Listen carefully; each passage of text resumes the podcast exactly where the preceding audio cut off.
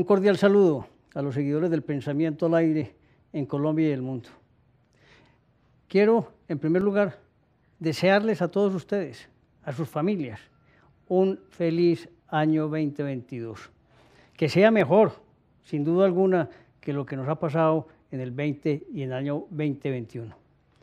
Épocas que jamás soñamos que viviríamos con tanta eh, eh, magnitud, con tanto dolor, con, pero siempre manteniendo la esperanza.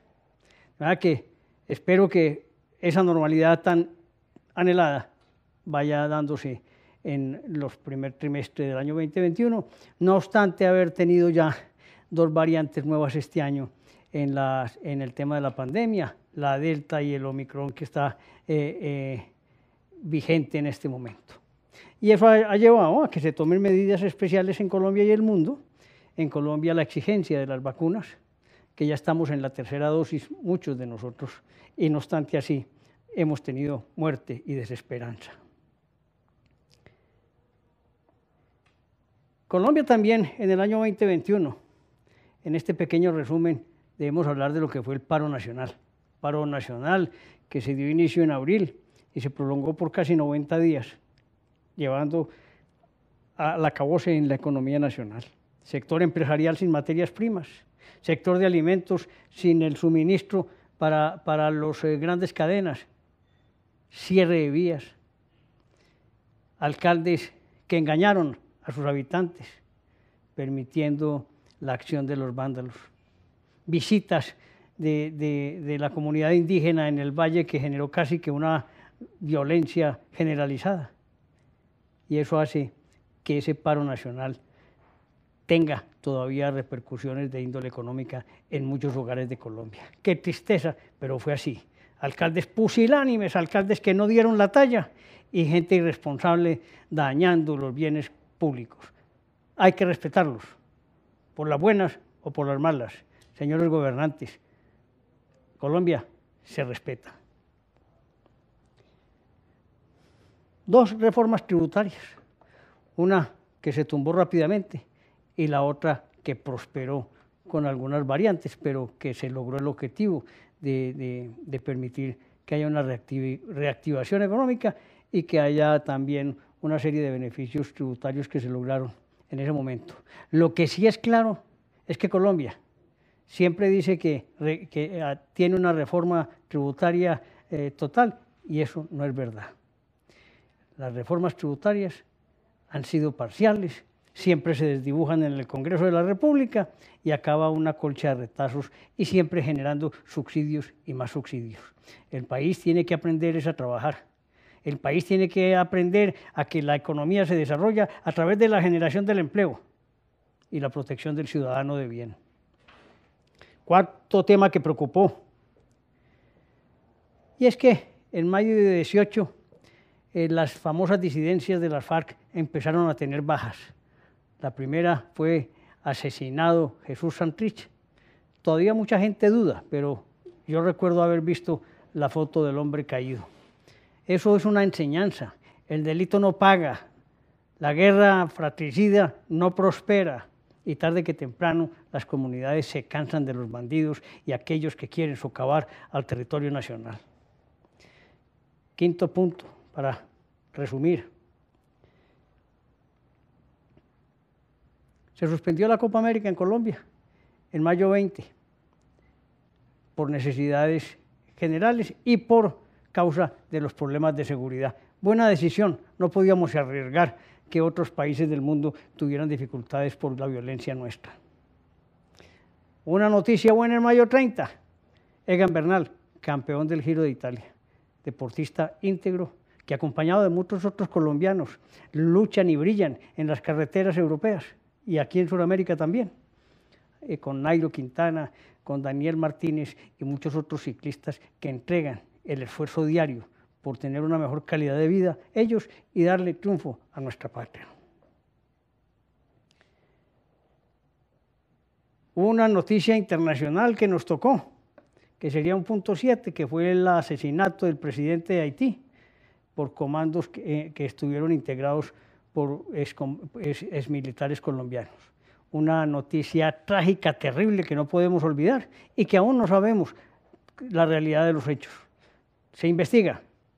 Allá es muy difícil saber la verdad, pero eran muchos los conspiradores, muchos los sectores y lamentablemente un grupo nuestro de hombres eh, quedó involucrado en ese evento. Julio 8. También tenemos ya en otro ítem importante y triste, se declaró inconstitucional la cadena perpetua para violadores y asesinos de niños. No aprendemos. Esos señores violadores no deben vivir un día, pero como aquí creemos que, que la democracia es permitir que todo el mundo salga de las cárceles que no se proteja al indefenso, que no se proteja a los ciudadanos que cumplen con su tarea y menos a los niños indefensos que caen en las garras de estos manipuladores. No a esa decisión absurda que hace que estos tipos se mantengan en las cárceles viviendo del patrimonio colombiano y salen y al instante al primero que, que ven en la calle lo, lo cogen, lo violan y lo asesinan. No comparto esa decisión que es una decisión perversa para Colombia. Una noticia también buena fue la captura de Otoniel, el hombre de la banda del clan de los, Úsuga y el hombre que propició que todo el sector del Chocó, parte de Antioquia y parte del Urabá antioqueño, cayera en las garras de las delincuencias criminales del narcotráfico. En buena hora, y lo deben exportar, no dilaten más, porque con argumentaciones y leguleyadas jurídicas lo dejarán en Colombia. No, que vaya y cante en Estados Unidos y les garantizo que serán muchos los que caerán.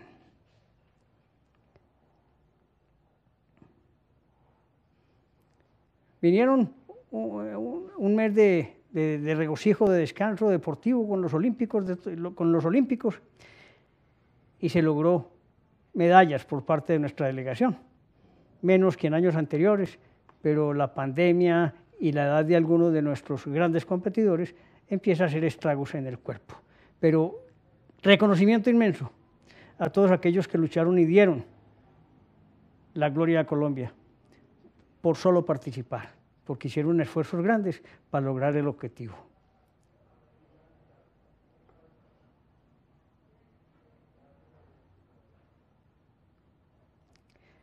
Triste noticia fue el fallo eh, contra el doctor Luis Alfredo Ramos, a quien desde aquí el pensamiento le reconoce su trabajo, sus méritos y lamenta profundamente esa decisión que va en contra de la realidad jurídica. Un cordial saludo para él y su familia, pero lamentando ese tipo de decisiones que enturbian es el ambiente eh, social y político de Colombia.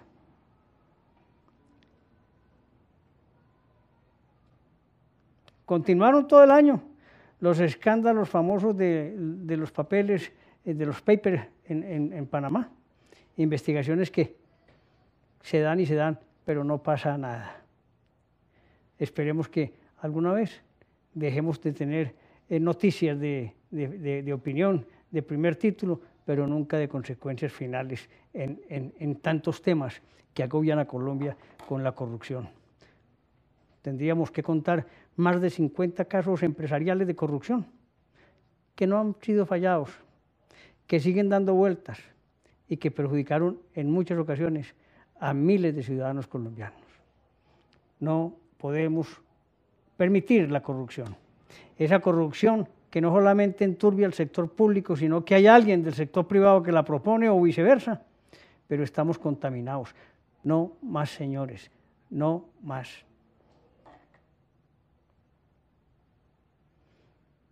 Hay que reconocer ese gran trabajo que hizo Disney con la película Encanto, que permitirá un reconocimiento a nuestra tierra y a todos aquellos que intervinieron con sus voces y sus cantos, una felicitación cordial por parte del pensamiento. Horrible la forma en que Gustavo Petro está liderando las encuestas. Un país no puede permitirse el lujo de elegir un señor como Gustavo Petro para conducir los destinos de Colombia.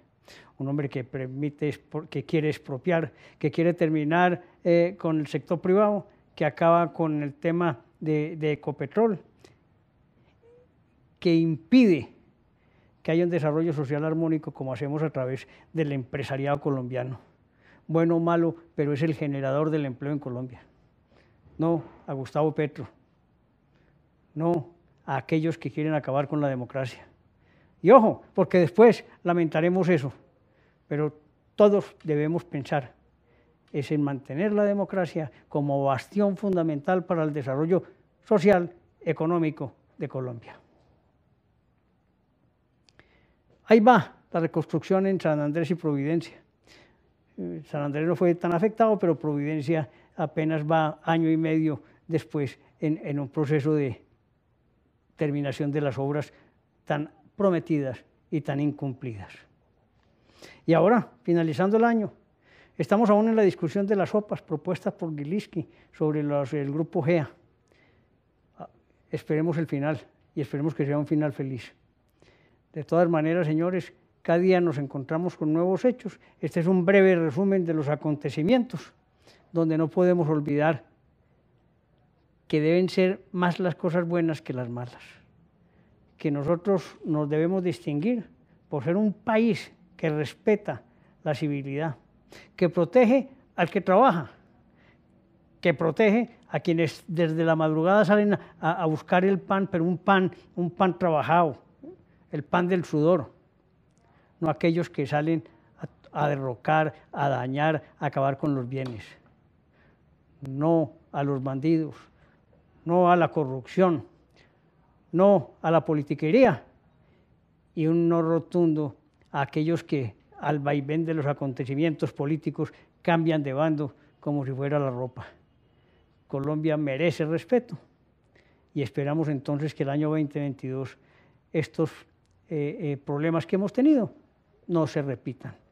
Un cordial saludo y un abrazo fraterno.